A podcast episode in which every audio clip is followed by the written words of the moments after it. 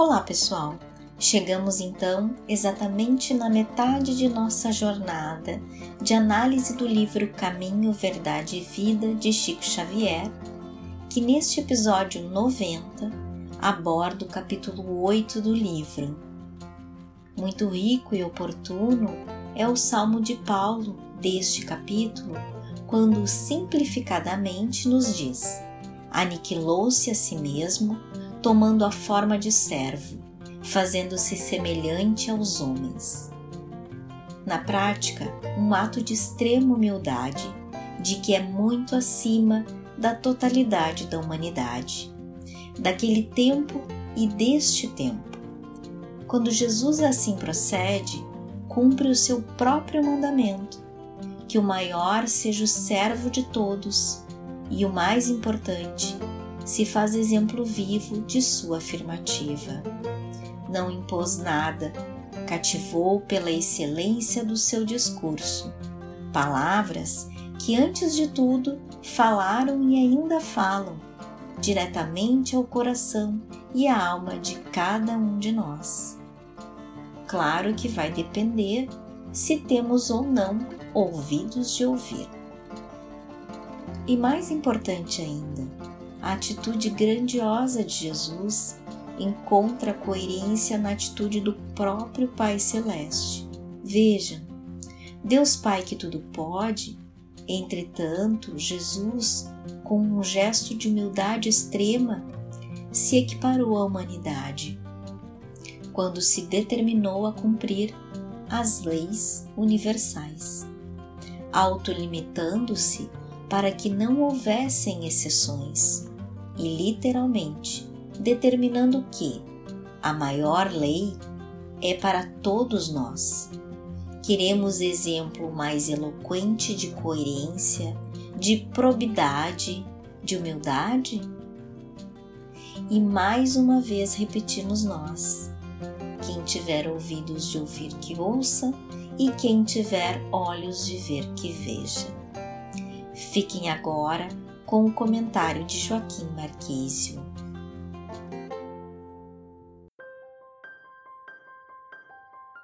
Olá, companheiros. Prazer sempre, alegria que se renova nesses encontros que nos alimentam, nos nutrem, nos confortam. E em meio a tantas lutas e tantas demandas que estamos aí tendo que atender, a gente vai aos trancos e barrancos, compreendendo tirando proveito de cada possibilidade.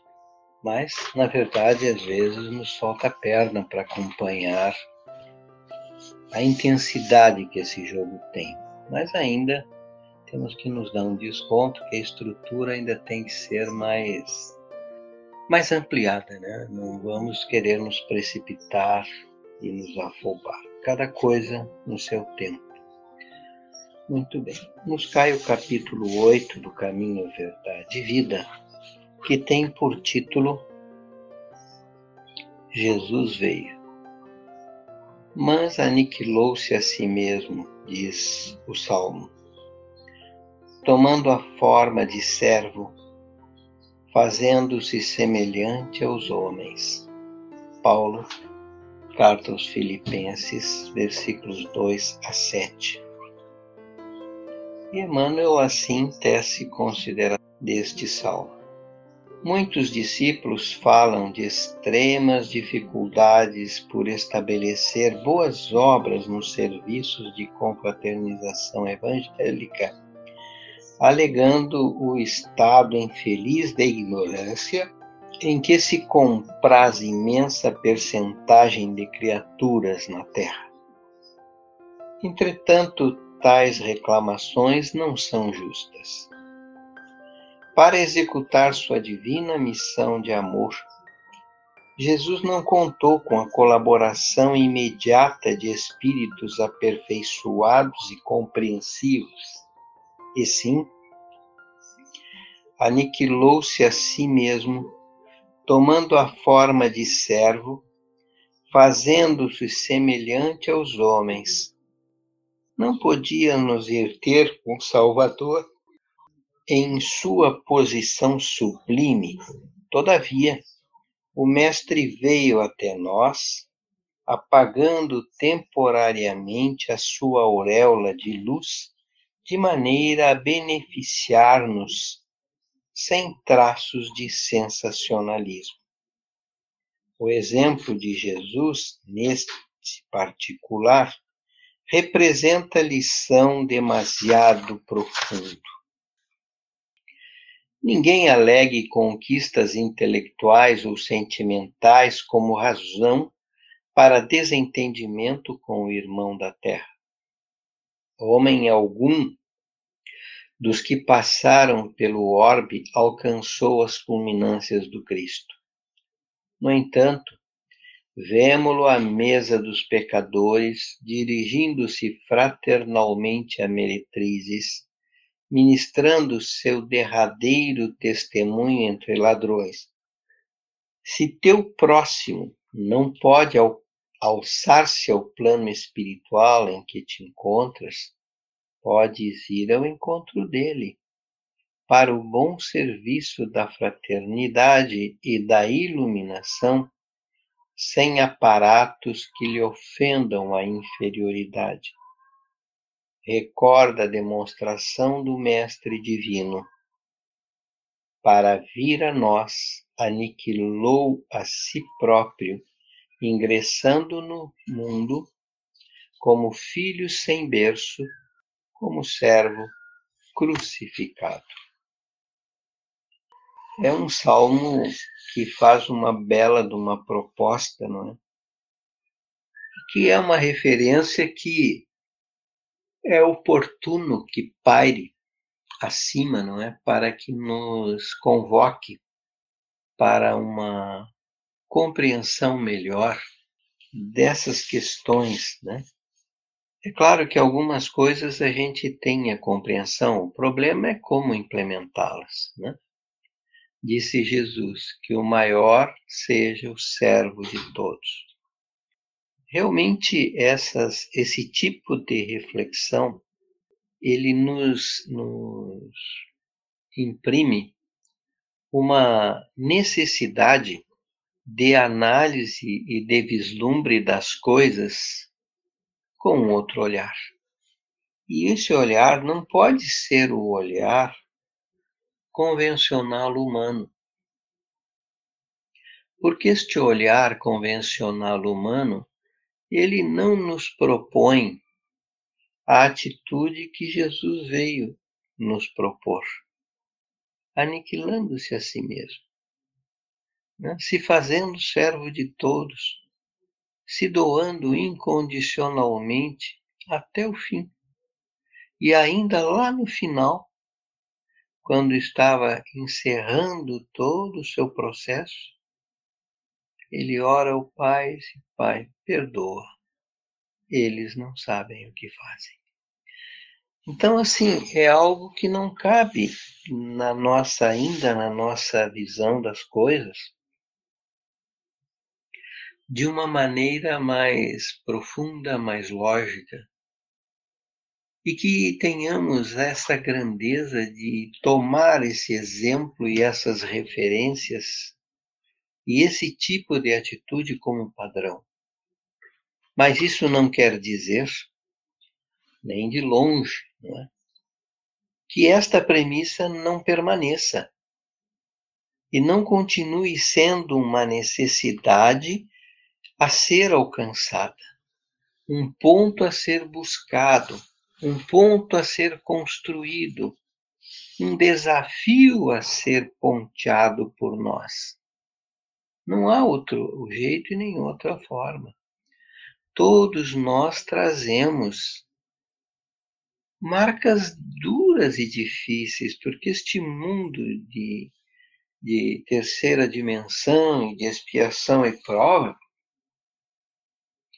é um mundo que exige muito. Exige muito. E, e não tem como a gente achar que vai passar ao largo das questões, porque não vamos. Não vamos. elas vão nos machucar, elas vão nos incomodar, e nós vamos ficar aí andando, andando, andando e repetindo experiências. Então, isso se impõe, né, como uma necessidade de, de conduta e de atitude, que a gente mude a nossa relação com as coisas deste mundo. Se eu quero chegar a algum lugar. Se não, nós vamos continuar repetindo as mesmas coisas. Nada é simples, nada é fácil, com certeza. Com certeza, nem eu seria insano de afirmar uma coisa dessas. Mas o que tem que valer é o esforço, né? é o nosso esforço de tentar alcançar, de tentar chegar, de tentar construir. E assim, é, são, são pautas que nunca nós cogitamos colocar no nosso cotidiano. Me fazer o servo de todos incondicionalmente, no mundo onde eu tenho muitas pessoas que são ainda espiritualmente muito aquém, e que vão fazer dessas exigências cada vez uma exigência maior. E que vão me obrigar a um esforço cada vez maior. Sim, é assim que é. Mas a gente tem que entender que esses que nos exigem, em verdade, não é? eles eles são nada mais, nada menos, não é? Que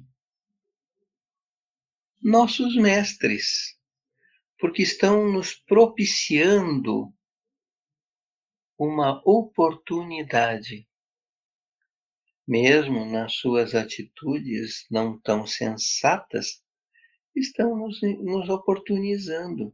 Se a gente aprender a olhar isso, ou conseguir fazer o esforço disso, né, de construir em cima destas animosidades, desses, entre aspas, conflitos, construirmos uma convivência mais harmoniosa.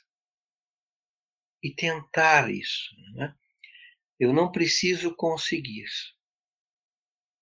mas eu tenho que ter por compromisso tentar, buscar, tentar fazer, ir além de apenas me conformar em continuar sendo o que eu sempre fui. Veja, em todas estas pautas, elas falam de reforma íntima. Elas falam de uma construção nova de nós para nós. E essas pautas são desafiadoras. É ilusão a gente pensar que essas coisas a gente vai fazer com o pé nas costas. Não vai. Não vamos. Elas vão exigir e exigir muito. E talvez vão exigir várias tentativas. Mas nós podíamos começar agora pelo menos tentar. Porque essa tentativa, e tomando Mestre Jesus por referência, ele que não precisava estar se submetendo ao talante desta gleba ignara que era a humanidade do seu tempo e que ainda é hoje. Não precisava. Mas mesmo assim, como disse o Paulo, aniquilou a si mesmo, tomando a forma de servo, fazendo-se semelhante aos homens, mas entretanto sendo diferente dos homens.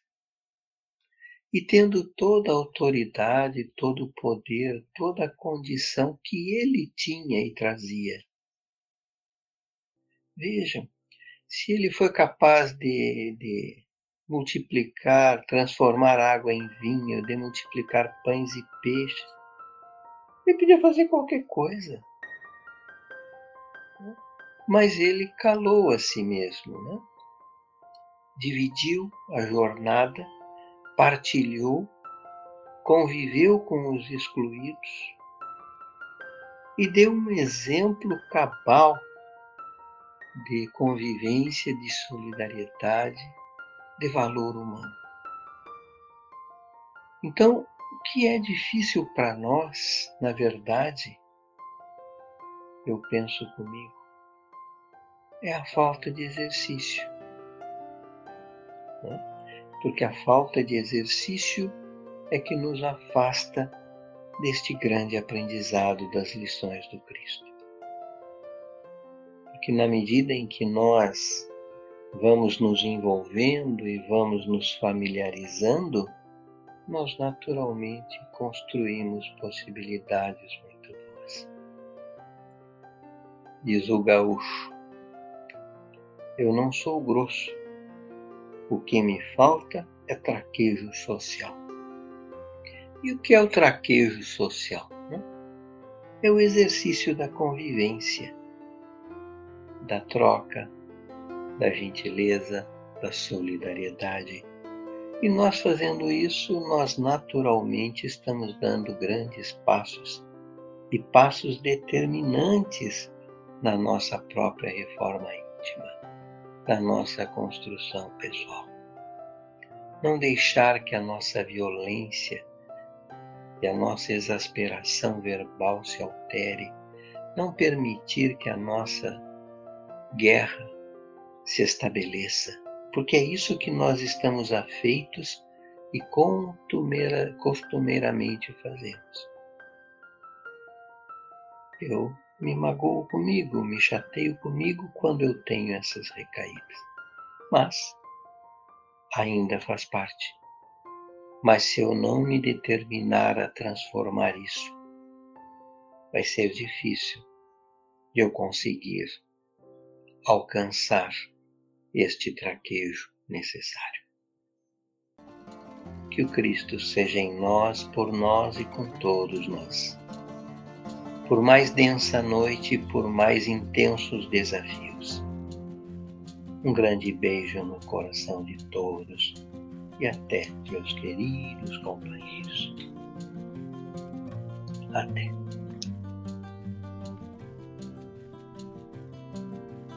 Seja a mudança que você quer ver no mundo. Obrigado por nos ouvir até aqui. Nosso podcast você encontra nas principais plataformas, como Anchor, Spotify, Google Podcast, entre outras. Baixe um desses aplicativos em seu celular se inscreva em nosso podcast e compartilhem com toda a sua família. Eu sou a Valentina e nos encontramos na próxima quarta-feira. Te espero lá!